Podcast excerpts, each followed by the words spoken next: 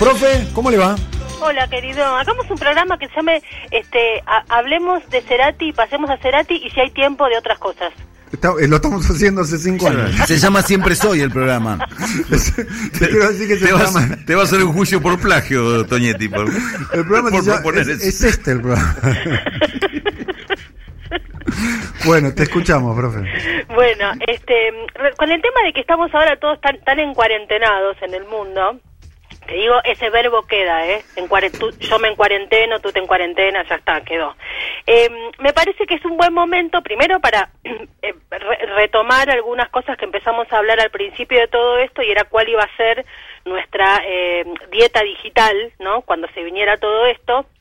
Y lo segundo, empezar a aceptar algo que a veces cuesta, que es eh, entender que no es que hay una realidad y una virtualidad, sino que hay una realidad real, que es la que conocemos hasta que este mundo este digital estalló, y la realidad virtual, en el sentido de que lo que transcurre en la realidad virtual también transcurre. O sea, cuando vos te estás dando una clase, no es que esa clase no la estás dando, es diferente, pero se está dando. O sea, hay una realidad que es virtual. Y me parece que en ese sentido aparecen varias cosas. Una primera, con el tema de este, las aplicaciones que se están utilizando para el COVID, volvemos a ver nuevamente el éxito, la, la genialidad malvada y la eficacia del capitalismo cultural que instala esta idea de que todas las aplicaciones que puedan venir del lado del Estado eh, son peligrosas, hay que tenerles miedo porque, no sé, va a ir la fuerza policial a detenerte y no sé qué, y te espían y bla, bla, bla. Toda una lógica este, Guerra Fría. En cambio, cuando hablamos de las aplicaciones que tienen que ver con el mundo digital y las grandes tecnológicas, no, ahí pareciera que es todo que es una herramienta neutral, que no pasa nada y, y que nadie te está controlando ni vigilando ni nada por el estilo. Me parece que un personaje a retomar justamente cuando uno quiere meterse con esto en serio es un joven, porque en realidad es joven, se llama eh, Tristan Harris, lo hemos mencionado en el programa algunas veces, pero para qué se dedica? Él es un, eh, eh, ¿cómo se llama? Un, estudió ciencias de la computación en Stanford, es un desarrollador. Pero lo que tiene es que es como una especie de, de, geniecillo y él desarrolló un servicio que en su momento se llamó Apture, que es eh, un servicio que permitía añadir como si fuera una capa más de Internet. A tal punto fue tan bueno eso que se lo compra Google eh, y termina, de hecho, el, Google Chrome que cada uno de nosotros utiliza a diario tiene eso que inventó Tristan Harris. O sea, algo debe saber el fulano este, ¿no? Eh, y él tiene licencias además de Apple, además de la de Google, y después de que él le vendió Apture a Google, trabajó en Google como desarrollador durante muchos años, hasta que en un momento se retiró y él y es, uno hay millones de cosas en internet para ver este yo me detuve en una que es sobre la que quería conversar eh, pero hay de todo seguir en su página hay videos da muchas charlas TED la verdad es muy muy interesante eh, escucharlo.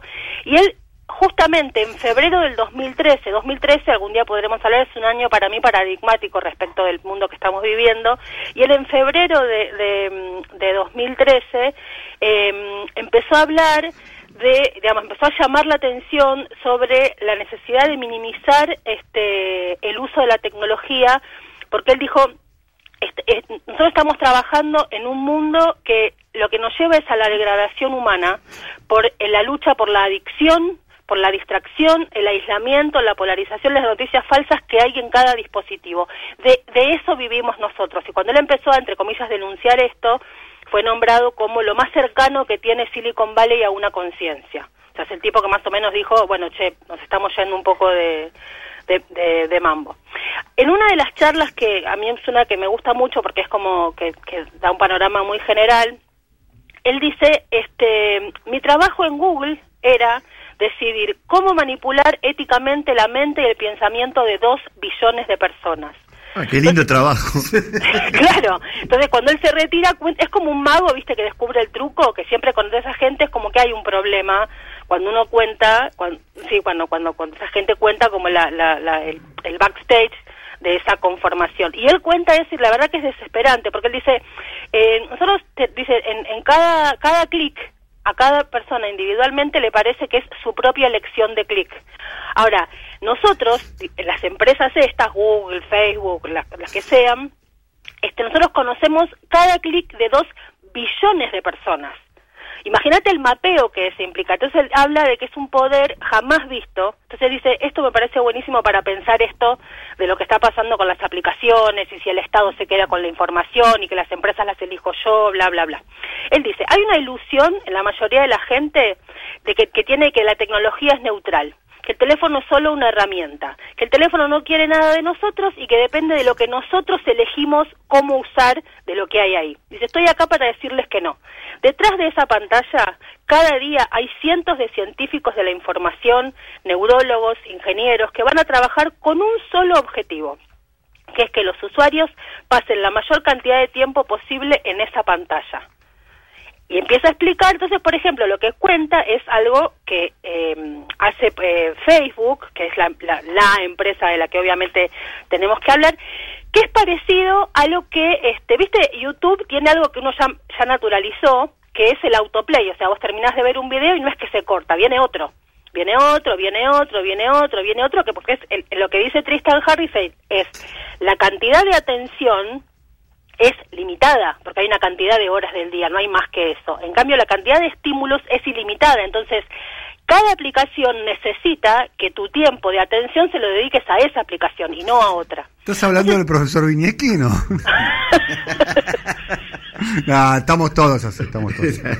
Estamos todos pendientes del WhatsApp, del Facebook. Bueno, ¿sabés lo que dice él? Tienen la cuenta hecha, dice que nosotros consultamos el teléfono alrededor de 150 veces por día.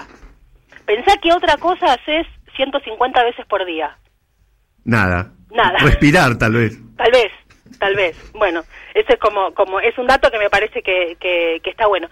Entonces, lo que dice es, explica en esta charla cómo es que este que funcionan Google y Facebook. Dicen, nosotros en el mundo hay eh, dos lugares donde hay supercomputadoras, Google y Facebook, no hay otro lugar que tenga computadoras, ni siquiera el gobierno de los Estados Unidos tiene computadoras tan poderosas. bueno, estas computadoras mega poderosas están enfocadas, no, a lograr que un producto te llegue a vos, están enfocadas a que vos les des a esas computadoras toda la información que vos como humano posees de vos mismo todo. Entonces, la computadora está ahí como para absorber lo que vos haces.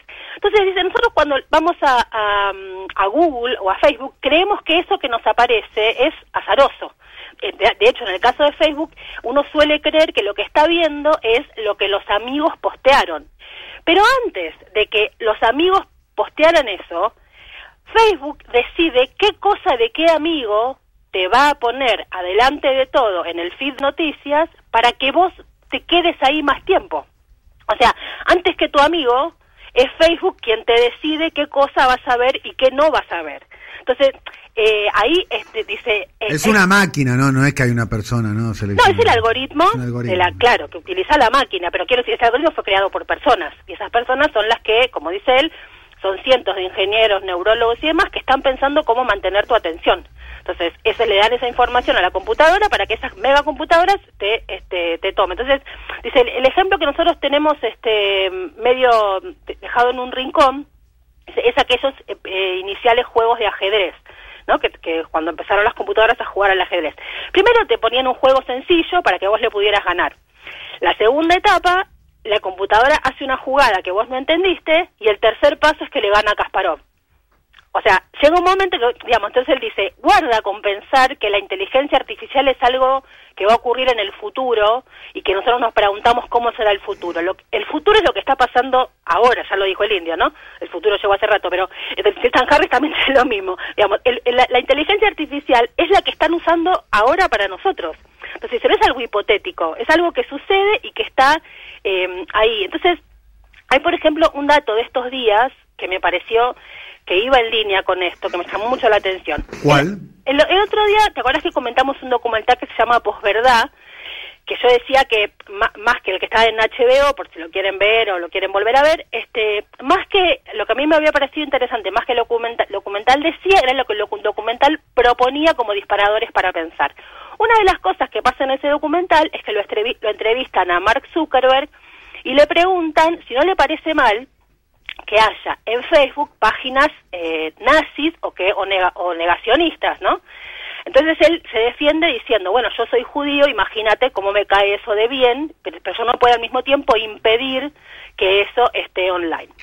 Otro dato, digamos, es que eso está online, como también está online eh, las, la- el modo de reclutamiento del ISIS, que mucho se hace a través de Facebook. Parece un chiste, pero bueno, funciona de esa manera, un poquito encriptado, un poquito dibujado, pero funciona de esa manera. Bueno, la cuestión es que la semana pasada, que se cumplió un aniversario del fin de la Segunda Guerra Mundial, Sí. se hizo mucho hincapié en las redes sobre la batalla de Berlín, bla, bla, bla. Bueno, hay Cuando, cuando entramos a Berlín, a liberar entramos Berlín. a Berlín, exactamente. Los... A liberar al mundo. Con el equipo de José. Mientras- eh, con el equipo de José. Mientras, estaba, los americanos estaban tomando Coca-Cola en Sicilia, ¿no? Obvio, sí, estaban por ahí viendo estaban qué hacían. sacándose fotos en Sicilia, claro. Y Después nos hacen creer que la Segunda Guerra Mundial terminó en el desembarco de Normandía. Sí, en Claro. Hollywood te lo hacen creer, porque Claro, la historia de verdad no.